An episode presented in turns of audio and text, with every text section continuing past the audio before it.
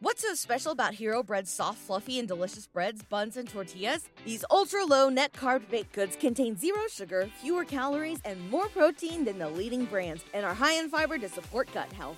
Shop now at hero.co.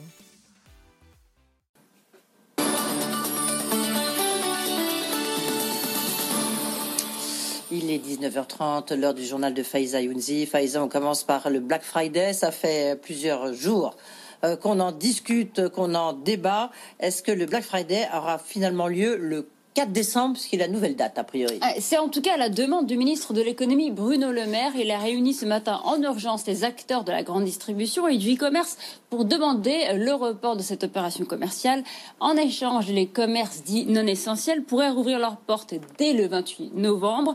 Objectif, éviter la ruée vers les magasins dès le premier week-end de réouverture, comme nous l'explique Karine Vergnol. Carrefour et Leclerc l'ont confirmé officiellement assez rapidement. Les autres attendent de connaître la position d'Amazon, même s'ils ne le disent pas ouvertement, pour savoir s'ils accepteront de décaler le Black Friday d'une semaine. Dans tous les cas, pour Fnac Darty, nous dit-on, ce qui compte avant tout, c'est de pouvoir rouvrir la totalité de ces rayons.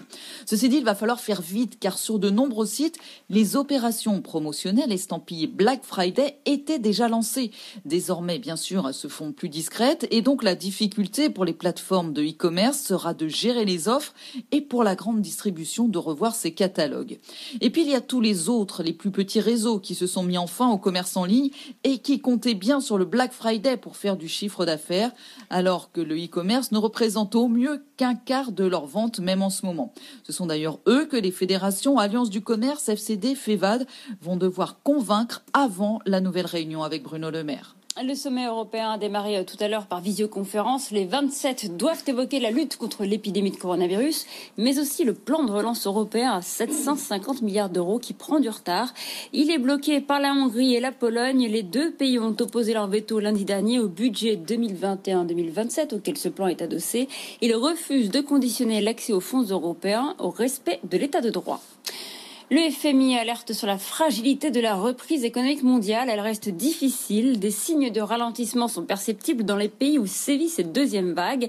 La directrice générale de l'institution appelle les pays du G20 euh, qui se réunissent en sommet virtuel ce week-end à coopérer dans la perspective du lancement des vaccins qui sont actuellement en test. Retour en France avec Bercy euh, qui reste mobilisé sur le front de la relocalisation industrielle, Faïza. Reprendre la main sur les productions stratégiques, c'est l'objectif du dispositif d'aide dédié mis en place dans le cadre du plan de relance. Les premiers projets financés ont été dévoilés. Il y en a une trentaine au total. Le gouvernement a déboursé 140 millions d'euros pour les soutenir. Parmi eux, le sous-traitant aéronautique Senior Aerospace Calorsat. Euh, son nouveau site de production a été inauguré cet après-midi. C'est à Dourdan, région parisienne. Et c'était en présence de Bruno Le Maire vous avez des centaines d'entreprises industrielles françaises qui se disent tiens, on hésitait à faire telle ligne de production, on hésitait à faire tel investissement. Ben, finalement, on le fait parce que l'État nous apporte son soutien. Et ici, sur ce site, on a vu chez un sous-traitant euh, aéronautique un investissement euh, d'1,5 million, dont un tiers, 500 000 euros, seront financés sur fonds publics.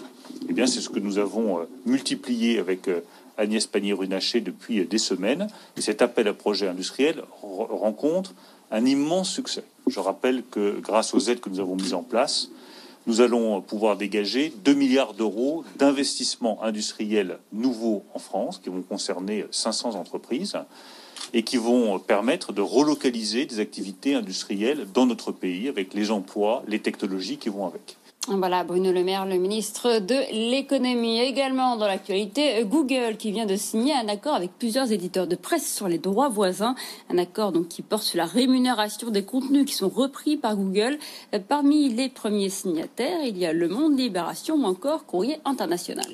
Alors après la Xbox la semaine dernière, la nouvelle PlayStation est lancée aujourd'hui en France, vous le savez sans doute, mais il est presque impossible de l'acheter. À moins de l'avoir précommandé il y a quelques semaines, d'habitude la pénurie est organisée pour créer le buzz au cours du lancement de ces consoles.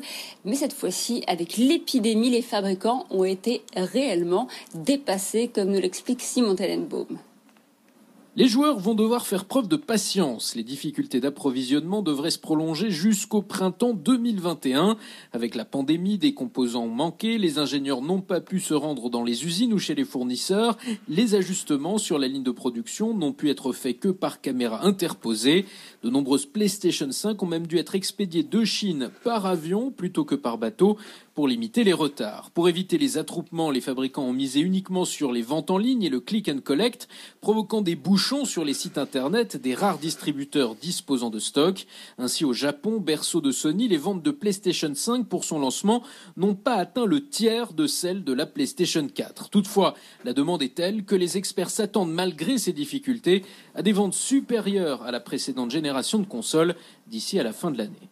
La troisième vague concernera-t-elle la santé mentale des Français? C'est en tout cas l'inquiétude des autorités. Olivier Véran, le ministre de la Santé, l'a répété euh, tout à l'heure. Après des mois d'épidémie de restrictions, les Français sont psychologiquement épuisés. Et c'est le décryptage avec Pierre Kupferman. Tous les week-ends sur BFM Business, 01 Business, avec Frédéric Simotel. Aujourd'hui, les entreprises sont en pleine accélération digitale dans le retail, le transport, l'industrie, le secteur public. Le numérique est partout. Retrouvez dans 01 Business nos experts, nos reportages, nos débats pour décrypter toutes ces tendances. 01 Business, samedi à 15h30 et dimanche à 18h sur BFM Business.